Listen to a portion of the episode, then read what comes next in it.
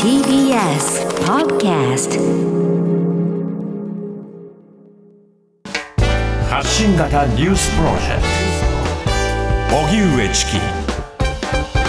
セッション。ロシア軍の攻撃でウクライナ市民30人以上が死亡。ロシアのプーチン政権によるウクライナ軍事侵攻、ウクライナ中部ドニプロで14日に集合住宅が破壊されたロシア軍のミサイル攻撃による死者は30人に上りました。瓦礫の下に生き埋めになっている住民らの救出活動が続けられています。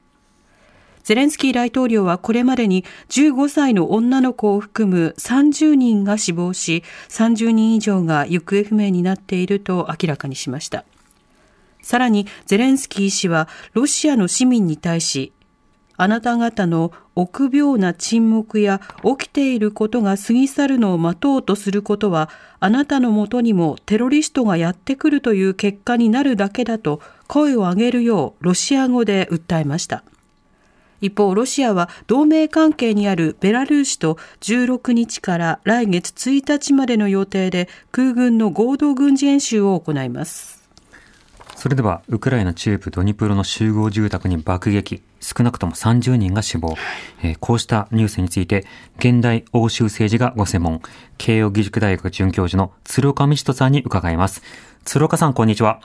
こんにちは。よろしくお願いします。お願いします。お願いいたします。さて、今回30人の死亡が確認、30人以上が行方不明にということになっています。現地メディアなどの報道というのはいかがでしょうか？はい、やはりこれ、非常に衝撃が大きかったと思います、はい、でこの使われたミサイルなんですけれども、これ、KH22 というミサイルでして、えー、これ、今回、航空機から発射されたということです、これ、元はですね、ソ連時代の対艦ミサイル、船に対して攻撃するミサイル。ね、で巡航ミサイルなんですけれども、非常に大型でして、まあ、弾頭も大きいんで、まあ、このような被害にまあ、なってしまったということで、まあ、報道としてもですね、まあ、とにかく衝撃が大きく広がっているという状況だと思いますうんこれまでロシア側はまあ民間施設などは攻撃してないというふうに当初は言い、その一方でまあインフラなどは攻撃をし続けてくるということはありましたが、今回の攻撃の背景などいかがでしょうか？はい、やはりこの数ヶ月続いている、まあ、インフラ施設含めたこの無差別攻撃、これの一環なんだろうと思います。はい、でこのミサイル自体も精密誘導とは言いにくいミサイルなんですね、まあ、ちょっと古いというのもありまして、ですから、まあ、あの人が住んでいるところを狙って、まあ、撃って、まあ、その今回着弾したアパートトが直接本当に標的だったかはよくわからないんですけれども、はい、ただ、そもそもそう精密誘導ではないんで、まあ、どこに当たってもいいと思って撃った無差別攻撃ということなんだと思います今回の攻撃については、ロシア側の発表や反応というのはあるんでしょうか？はい、これ、ロシア側、プーチン大統領がですねあのテレビで発言したところですと、まあ、作戦通りということです。はい、あのこの着弾自体が着作戦通りということではなかったのかもしれないですけれども、この全体のとして作戦は、まあ、通常通り、作戦通りにやっているんだというようなあの発信でした。うん。それはあの無差別攻撃を事実上認めるということですか？これはですねあの非常に難しいところでして、ロシア側の発言も今まで若干ぶれてきているんですね。えー、と言いますのも、この無差別攻撃で一般市民を苦しめるだけとかですね、この戦意をくじくためにっていうことですと、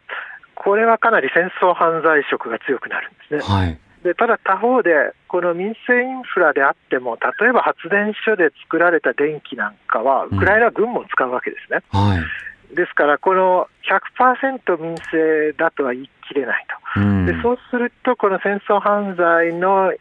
対象にはならない可能性があるということですね、はい、これロシア側はそこにあれにかけて、慎重に発言する時もあるんです。ですから、この発電所なんかへの攻撃も軍事作戦、ウクライナ軍のこの抵抗する能力をそぐためのものであると、まあ、そうしたらですね戦争目的の攻撃というふうに見える可能性が出てくるということなんですね。ただ、無差別攻撃でもうある意味、この認めちゃってるような発言をすることもあるということで、ぶれてはいると思いますなるほど、状況によってもということですね。あの今回の攻撃、対してゼレンスキー大統領の方の発信はいかがでしょうか？はい、これはあの先ほどニュースでもありましたように、まあ、あのもちろん強く非難して、ですね、はい、この15歳の少女が犠牲になったということなどを強調しているわけです。うん、でやはり注目は、これも先ほどありましたように、このロシア語でロシア人へのメッセージを入れたということなんですね。はい、でこの臆病な沈黙という言い方をして、ですねやはりこういうことが起こっても、これに声を上げないあなたたち本当に声を上げないんですかというですね、まあ、ロシア人のこの両親に訴えるようなですね、まあ、そういった要素が強くなってきていると思います。うんうん、それはあの反戦運動、あるいは沿線感情、まあ、こうしたようなものを刺激する、あるいは盛り上げてほしいということですか？そうですね、やはり本当にこんなことをあなたたちは支持しているんですか？という、まあ、この訴えかけというか、まあ、強い非難ということです。うんでは改めて今回砲撃の対象となったドニプロ、これはどういった都市なんでしょうか？はい、これはですね、まあ、あの人口100万人ぐらいは、この少なくとも戦争始まる前は100万人ぐらいいた、かなりの大都市です。はい、であの原発で有名なあのザポリージャから北に100キロぐらい行くところなんですね。うん、ですから、この前線とはやっぱりちょっとかなり離れている大都市ということです。ですから、この10月以降ですね、全土のインフラ攻撃やってますけれども、やはりその文脈だと思うんですね、だからその直接前線を進めるためにですね、あの補給拠点を叩いたというイメージよりは、えー、このウクライナ全土に対するこういうこの民生施設への攻撃の一環だったということです。うん。まあ、路地を断つあるいはピンポイントでエネルギー施設を断つというようなこと以外の、まあ、こうした爆撃の連続、これからはどういったメッセージが読み取れますか？やはり国民生活を苦しめるということですよね。で特に冬ですので、この電力、暖房、まあ、水道なんかですね、はい、このなくなると、本当に命に関わるわけですね。えー、だから今回も、このアパートの下にまだ30人から40人、あの生き埋めになっていると言われますけれども、これもやっぱり現地マイナスのような気温ですので、そう長く生きられるのかという状況なんですよね。そうですねですからまあそういったことで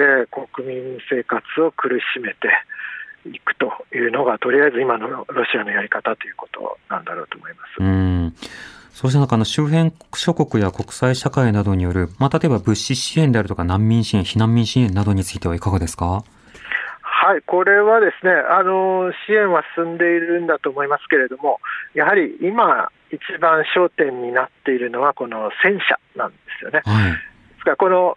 防空システムということで、昨年来ずっとですね、まあ、アメリカもパトリオットミサイル、あの防空システムの提供なんかを決めていまして、うん、まあ、ある程度進んでいるんですけれども、ただ、ウクライナは非常に広い国ですので、はい、この防空システムで全土を守るっていうのは、残念ながら現実的ではないんですね。うん、でそうしますと、もう少しでもロシア軍を追い出すというところに、今、ウクライナの優先順位はあるわけですね。はい、でそうしますと、これ、ロシア軍を追い出すとは言っても、このロシア軍は、この防御の姿勢を相当防御の体制を固めてきているんで、えー、そう簡単にやはり前線突破できないんですね。でそうしますと、やはり戦車ですとか、この歩兵戦闘車というですね、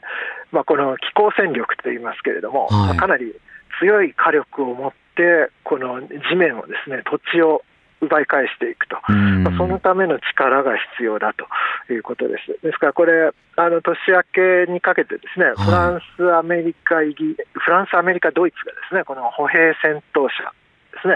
あの供与を決めて、これもかなり大きな戦力にはなると思います。ただ、その次はですねやはり戦車なんね。はい、と言いますのも、これ、ロシア側も戦車たくさん使ってますので、あのやはりウクライナ側もまあ、それを可能であれば上回る戦車がないとですね、えー、なかなか領土の奪還は進められないと。でここでイギリスがですね先週、この戦車の供与というのを決めたんですね、はい、このチャレンジャー2という戦車で、これは初めて NATO 諸国製の戦車として初めてウクライナに供与されることになったわけです。ただ数が限られるんですね。ですから焦点は、このヨーロッパ諸国10カ国以上が使ってっているこのレオパルト2っていうですねドイツの戦車になるんです。ただその各国で使ってる、例えばポーランドなんかも使ってるんですけれども、それをウクライナに移転するためには、このドイツの許可が必要なんですね、移転許可といいますか、この輸出許可、はい、で、これを出し渋っているのが今のショルツ政権なんです。うんなるほどあのイギリスの動きやドイツの動き、あの今ちょっと紹介していただきましたけれども、隣国などのこのウクライナに対する支援、あるいは難民受け入れ、この温度感というのはこのこの1年間で変化というのはあるんでしょうか？支援の姿勢という意味で、この支援しなければいけないという意味の結束は、相変わらず非常に強いと思います。はい、でイギリスなんかはその自ら戦車の供与を決めることで、これを呼び水としてですね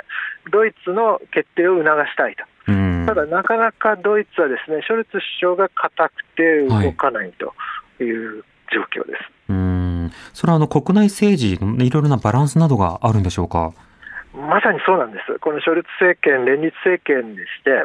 この社会民主党なんですね、ショルツ首相が。はい。でそれに対して外務大臣のベアボックさんっていうのは緑の党でして、えー、このベアボック外務大臣は戦車の供与にも積極的な立場なんですね、うん、でそうしますと、鍵を握るのがもう一つの連立与党である自由民主党でして、はい、であのハーベックさんっていう副首相、経済相がいるんですけれども、彼がおそらく鍵を握るんだろうと、で彼の発言がちょっとずつ変わってきてまして、はい、この最近では、このドイツが戦車を供与するかどうかは別だけれども、他国がこのドイツの戦車をウクライナに供与しようというのをこの妨げるべきではないみたいな発言をハーベック副首相はしているんですね。だからそのあたりがですね、一つ突破口になる考え方なのかもしれないです。うんなるほど。まあ、各国の、各論点の、えー、総論は支援だけれども、各論点ごとにどうなのか、まあ、その都度動きがあり、それがいろいろな部分でも影響を与えるということでした。鶴岡さん、ありがとうございました。はい、どうもありがとうございました。ありがとうございました。慶應義塾大学准教授の鶴岡道人さんにお話を伺いました。発信型ニュースプロジェクト。荻上チキ。セッション。